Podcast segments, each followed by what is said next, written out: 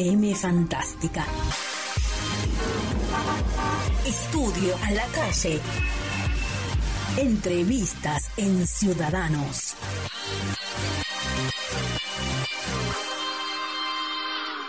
Bien, y tal cual habíamos anunciado al inicio del programa y a través de las diferentes redes sociales, ya se encuentra con nosotros nuestro segundo invitado del día de hoy. Él es Lucio Casarini, periodista de la ciudad de la, ciudad autónoma de Buenos Aires, capital, ¿sí? buenos días, Lucio. Muchísimas gracias por estar aquí. Gracias, Mauricio, este, a vos y a toda tu audiencia. Para mí es un gran honor compartir este espacio y en un ambiente que charlábamos recién, me encanta. Tu estudio, eh, la radio está buenísima.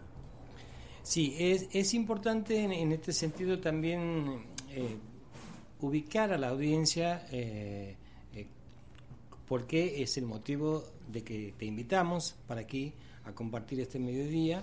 Vos eh, has escrito un libro sobre Monseñor Gerardo Sueldo, que fue una figura relevante en la provincia en los años 90, para que, sobre todo para los jóvenes que a lo mejor no conocen un poco de esta historia reciente, y que ha, marcado seguramente un antes y después de lo que debe ser la eh, actividad o la acción de la Iglesia con respecto al, entorno o la sociedad o los hechos que, suceden.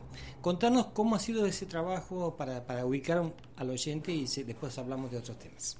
Eh, mi foco periodístico, Mauricio, es víctimas de la violencia. Yo cuento historias de víctimas y eh, así llego al tema Gerardo Sueldo, porque él fue una víctima de la violencia, fue un hombre perseguido y su muerte eh, está irresuelta. Eh, murió de una manera trágica en un supuesto hecho vial que no está investigado y en un contexto de alta violencia este, contra él de parte del Estado, porque él como eh, obispo de Santiago del Estero tenía un mensaje muy fuerte, muy potente, muy directo y eso molestaba a las autoridades de turno. Y para ubicar, como decías vos, a los más jóvenes, que por ahí lo tienen medio perdido a Gerardo Sueldo, eh, él fue obispo de Santiago del Estero entre 1993, cuando cae acá, trae sus valijas, digamos, y 1998, que es cuando ocurre este misterioso, extraño accidente vial en el que él muere. Eh, seguramente eh, em, hay que recordar que este, este hecho eh, no ha sido nunca reabierto, a pesar de que existían dudas con relación a, la forma en que se produjo este accidente en donde muere Gerardo Sueldo. Recordemos que en esa, en esa vamos, a, vamos ubicarnos también en un contexto político. En ese momento eh, estaba, eh, a ver si la memoria no me falla, estaba en el gobierno de Carlos Juárez, exactamente. Vamos a, vamos a ubicarnos eh, ya gobernador ya fallecido en, en, otro de sus periodos de gobierno. a pesar de que recordemos en el año 93 fue un año también en donde se produjo el, el santiagueñazo y, y un hecho de rebelión popular en donde se destronó a los que después el pueblo volvió a elegir, ¿no? Eh, fue, fue, contradictorio también, ¿no? Políticamente fue un momento... Sí, muy complejo. muy complejo. Eh, bueno, eh, esta es un, lo que vos has escrito, eso está ya está plasmado en un libro. No, está, o, está todavía en, en papel. Está en proceso. Es una investigación en marcha. y es importante esto que me preguntás este, sobre los tiempos de la publicación. Eh, está en marcha, es un proceso y el tipo de trabajo periodístico, de investigación que hago yo, Mauricio, es de largo aliento, viste, como decimos los periodistas. Yo trabajo con tiempos, plazos muy largos. Hay plazos cortos, hoy para mañana, el diario de hoy, para mañana hay plazos medianos, una revista, cada mes, cada 15 días. Hay plazos largos, de un año para otro. Y hay plazos muy largos, que son años de trabajo. Yo acabo de publicar, estoy terminando de publicar por entregas una primera historia mía de víctimas de la violencia que trata sobre las madres del dolor de Buenos Aires, que te voy a compartir luego. Eh, se llama ¿Qué hará María? Mientras publico eso, que es por entregas mensuales, ya lo tengo bastante avanzado, a, este, voy por la de sueldo, que es una investigación que inicié hace cinco años. La de las madres del dolor me llevó 10, entre que empecé a investigarlas y empecé a publicar. Con sueldo hace cinco años que yo me zambullí en el tema. Este es mi cuarto viaje a Santiago del Estero. Hubieran sido cinco si no hubiera habido COVID de por medio.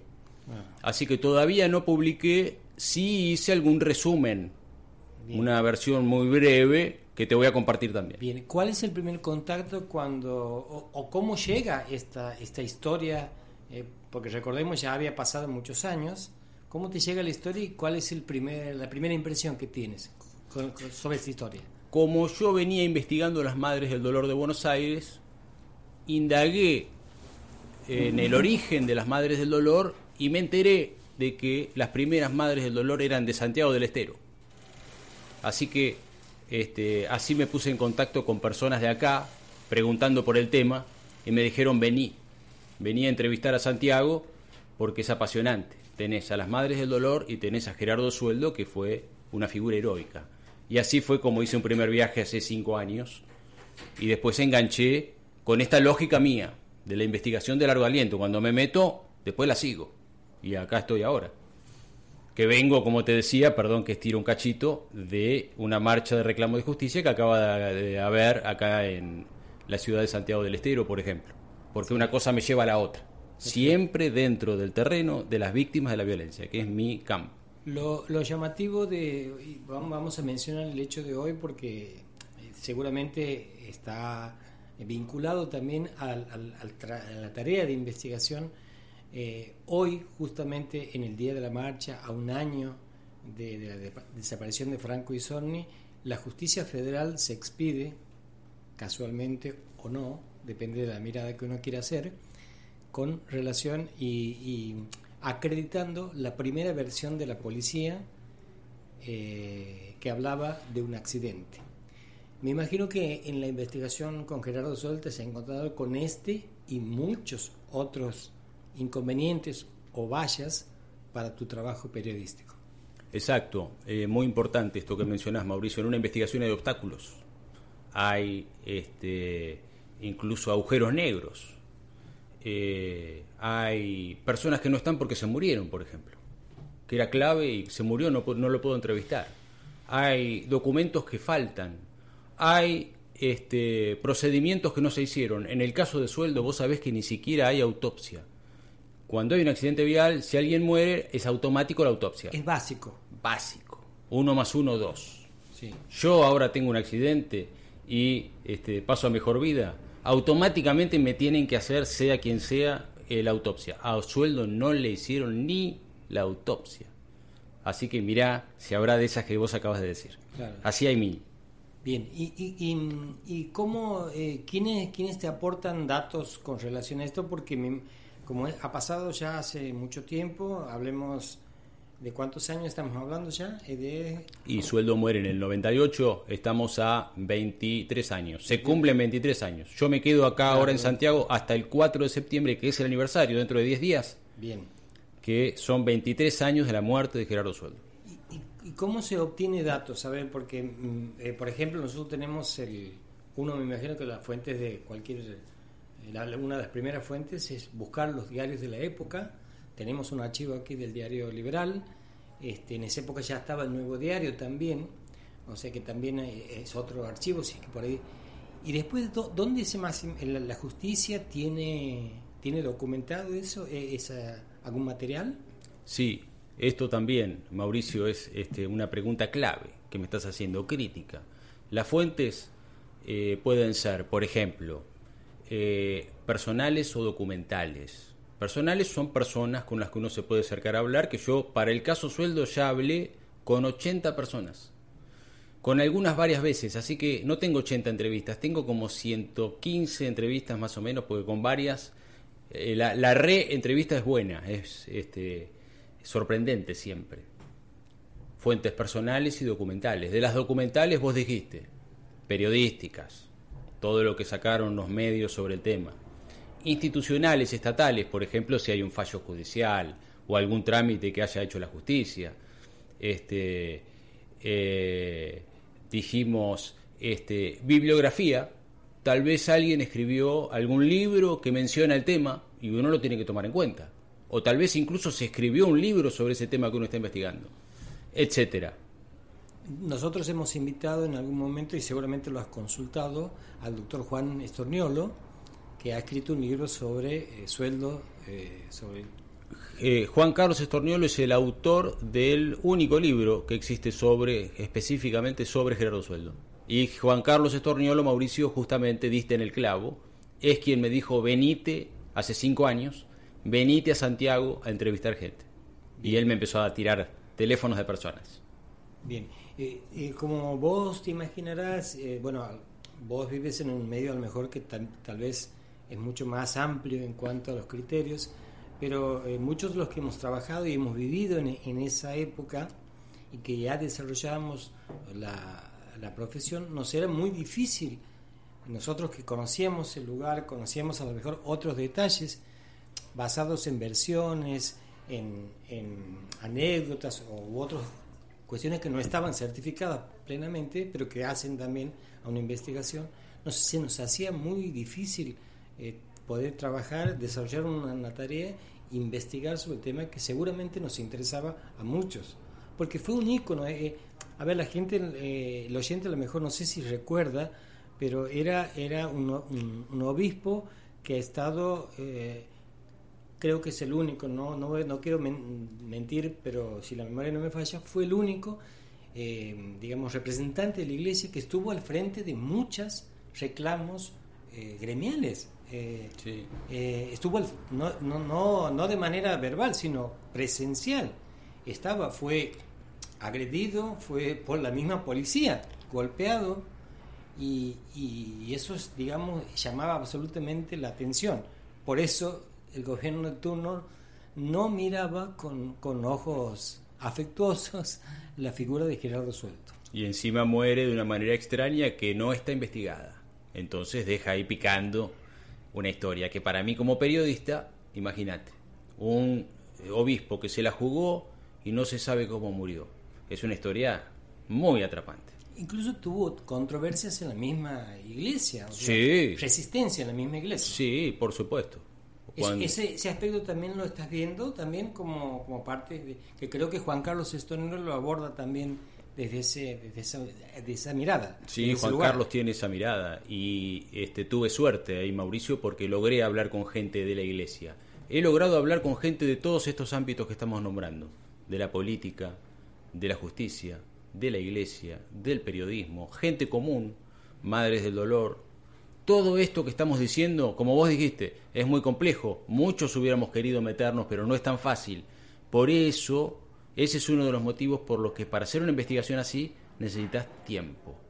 Tal vez un entrevistado de un año para otro no te atiende, pero después afloja y al otro o al otro dice, está bien, dale, charlemos. El objetivo es, publicar un, libro. ¿Ese es el objetivo final? Sí, se llama en lo que hago yo crónica periodística y lo que la gente comúnmente llama libro, está bien como lo decís vos. Este, crónica periodística es la palabra técnica, digamos, y la publicación no necesariamente tiene que ser en papel. Como yo periodísticamente trabajo por escrito en Internet, por ejemplo, a la historia de las Madres del Dolor de Buenos Aires, la estoy publicando por entregas mensuales en Internet. El papel, por supuesto que es lindo ver un libro en papel, pero no... No, no, no necesariamente. No en esta época es en Internet, donde se corta el bacalao, hoy es en Internet. Total, después agarras eso mismo y lo pones en el papel. Eh, simplemente. ¿Hay, casos similares a Gerardo Sueldo en otros lugares del país? Hay obispos heroicos eh, de todos los lugares y de todos los colores, Mauricio. Es, eh, es una parte importante de la investigación.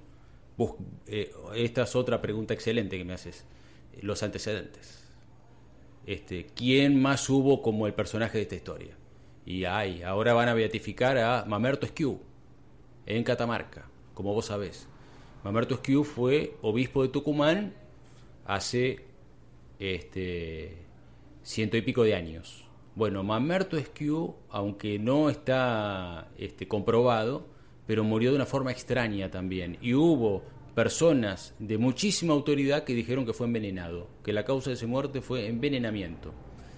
Eh, hay un médico muy famoso que se llama este, Telemaco Susini, en Buenos Aires es esto, y el propio presidente de la Nación dijo que él sospechaba que pudo haber sido envenenado, que el presidente era Julio Roca en ese momento. Estamos en 1890 y pico. Por tirarte un ejemplito, así tengo la lista de obispos que han muerto de manera trágica. Y todo eso, el, común de la gente lo, lo, recoge a partir de una mala o buena prensa que se pueda tener a partir de, una de un porque todo todo está documentado se documenta en una primera instancia a partir de un relato quién hace el relato, cómo forma, qué pasa hoy. Lo que sucede hoy, eh, los periodistas de los diferentes medios van a ir relatando eh, lo que ha pasado y, bueno, eso después en el paso del tiempo será una, historia. Y quien quiera ver dice, ah, ese, día pasó tal cosa, hoy por ejemplo. El periodismo es la primera versión de la historia. Eso estás diciendo. Sí, sí, sí, pero a veces no es, no es tampoco la, más cercana a la verdad. Eso hay, que hacer una autocrítica. O sea, uno a veces depende del medio al cual está o si trabaja de manera independiente como para ir mostrando o acercándose en realidad a la verdad, porque uno no, no, llega totalmente a la verdad. Y en se aproxima, se aproxima. Eso exige honestidad de parte del cronista, del narrador. En mi tarea investigativa, es clave que yo sea transparente con el lector y le vaya diciendo, esto lo sé, esto lo sospecho, esto podría ser así. No dar por sentado algo que yo no sé, por ejemplo. Sería deshonesto. Pero bueno, este, eh, suele suceder, como decís vos, a veces los diarios ponen cosas. Pero uno tiene que ser honesto. Y que no, no venderle gato por liebre al lector. Bien, eh, eh, ¿cuál es en, esta, en estos cinco años que vos has venido investigando? Fuera eh, del poder político, que evidentemente estaba preocupado por la acción de sueldo, porque estaba en el medio del conflicto entre los sectores gremiales, no, no, gremiales de todo tipo, había docentes, trabajadores, todo tipo de trabajadores y el gobierno, pero había otro poder que estaba involucrado en, esa disputa, en, esa, en ese malestar. Sí, los poderes siempre eh, son, se repiten, son figuras que se repiten. Está el Estado por un lado, como dijiste vos. Está la institución en la que trabajaba el personaje, que en este caso es la iglesia. Otros personajes en otros lugares. Suponete que eh, se trata de un sindicalista, el sindicato. Bueno, en este caso es la iglesia. Eh, otro actor fundamental en todas las historias es el poder económico, que es distinto del poder político. Una cosa es quien ocupa el cargo y otra quien maneja eh, los negocios del lugar. Por ejemplo, podemos seguir abriendo, pero básicamente hay que tomar en cuenta esos tres. Políticos, iglesia, poder económico. Eh, un actor fundamental es el pueblo, que a sueldo lo quería mucho. Otro actor fundamental es el entorno de sueldo de personas como Juan Carlos Estorniolo, que colaboraron con él, o Luis Lupieri, este, que es un gran amigo, eh, etcétera. Hay más actores. Hay más actores, sí. ¿Y cuál es lo que vos has visto? ¿Cuál es la trascendencia que tiene que a casi 25 años aún se lo recuerda como una, em, como una figura emblemática dentro de la sociedad santiagueña? ¿Por qué, ¿Por qué se lo a tu mirada, ¿no? De acuerdo a tu sí, y porque me parece, Mauricio, que son temas que no tienen eh, tiempo y espacio, están siempre. La búsqueda de justicia está siempre. Como sueldo eh, se animó a ponerle el cuerpo a eso, eh, quedó como un símbolo de eso.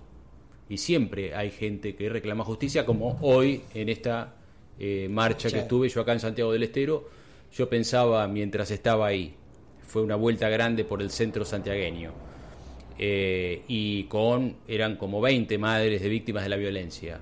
Sueldo hubiera estado acá, yo pensaba eso. Seguramente. Este, y yo me imaginaba este, en una de las tantas marchas que estuvo sueldo con las Madres del Dolor de hace 20, 20 años. Qué, importante eso, ¿no?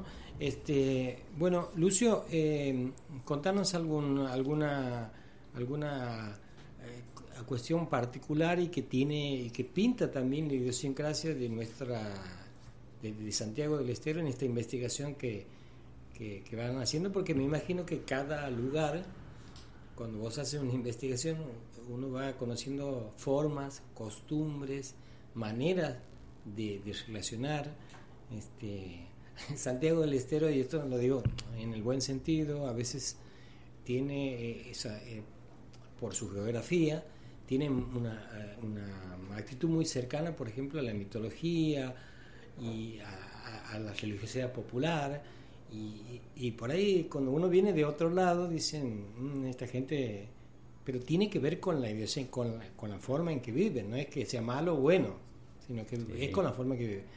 ¿Con qué te has encontrado vos en esa investigación? Justo, eh, lo que estás diciendo eh, encaja con lo primero que pensé cuando me preguntaste. Eh, yo lo llamaría así, una enorme densidad cultural me encontré en Santiago del Estero. Es un mundo. Santiago es un mundo con vida propia, autónomo. Alguno diría la República de Santiago del Estero.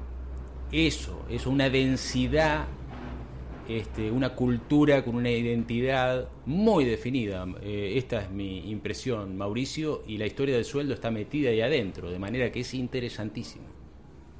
Y para, para mí muy enriquecedor. Y vengo con mucha humildad, consciente de que estoy ante un fenómeno que me supera por todos lados. Puntualmente, ¿qué, qué es lo que te llamaba la atención? Esa es mi pregunta. ¿Qué, ¿Qué, es lo que te llamaba la atención de lo que has podido Bueno, ver? lo, está en la personalidad del santiagueño, por ejemplo ustedes son este, eh, particulares, tienen un carácter, eh, una manera de hablar, eh, este, son rápidos, eso de que los santiagueños duermen la siesta y qué sé yo, es, es un, mito. es un chiste muy lindo, pero son rapidísimos. A mí me dan vuelta como una media. Este, así que eh, tengo que venir con mucha humildad, ya consciente de que me van a, a pasar por arriba. Este, eh, y esto lo podés sintetizar en cosas muy simples como la manera de contar un chiste. O la música, que tiene tantas expresiones, y por empezar por lo más obvio, la chacarera, pero es una cosa, entre miles. ¿Vos crees que esa, esa idiosincrasia ha, ha sobredimensionado la figura del sueldo o le ha dado el lugar que corresponde? Sí, está bueno lo que planteás. Eh, sueldo metido acá adentro se potenció. Ese personaje, esa historia metida en este contexto, tiene muchísima fuerza. Sí, está bien. Estoy de acuerdo con lo que vos este, decís. Plantea, bueno, perfecto. Bueno, algo quieres agregar y con esto ya vamos cerrando este, este primer contacto. Seguramente vamos a tener otro. La idea, este, en la medida que vayamos viendo y que se pueda dar la oportunidad, eh, lo, lo, vamos a ir planteando. Yo me quedo 10 días porque el 4 de septiembre, como te decía, es el aniversario 23 de la muerte de Gerardo Sueldo. Eh, y vine, eh, se dio así porque la mamá que lideraba el, reclamo de justicia de hoy, Carolina Isorni, eh, estoy en contacto con ella. Yo voy enganchando con todos los vinculados con el tema de las víctimas. Y así engancho con madres, padres. Y así enganché con Carolina. y le hice una entrevista eh, y me dijo, Lucio, el 26 es el aniversario del crimen de Franco, me encantaría que estés. Y yo dije, bueno, a ver, 26. Y el 4 son 10 días, voy. Me paso 10 días en Santiago y me zambullo. Yo como investigador es lo ideal. Tuve que armar la jugada. Imagínate que yo ya tengo trabajo, compromisos. Claro. Este, pero bueno, eh, hice el esfuerzo por... Corrí todo lo que había que correr y acá estoy. Eh, y sí, eh, cuando quieras, Mauricio, contá conmigo vos y tu audiencia para seguir charlando. Además, este, la conversación con vos es este, apasionante, así que cuando quieras, en estos 10 días y en el futuro también. Muy bien. Muchísimas gracias, Lucio. A vos, Mauricio, y a tu audiencia. Bien, está, estuvimos conversando con Lucio Casarini, él es eh, periodista eh, de la ciudad de, Buenos Aires, hablando eh, de esta investigación que está realizando desde hace cinco años con relación a la figura de Gerardo Sueldo, haciendo eh, mención al, a, su trabajo de investigación, a la forma en que ha sido encarado, a los elementos que ha utilizado para, esta investigación y eh, también que describe de alguna manera, como le preguntábamos al final, la idiosincrasia también del santiagueño que está vinculada a esta historia que ya tiene cerca de 25 años y que ha generado que se convierta prácticamente en una especie, lo decimos en buenos términos, una especie de mito eh, en, cuanto a los reclamos de, justicia que permanentemente necesita eh, la sociedad argentina y en particular la nuestra, la santiagueña.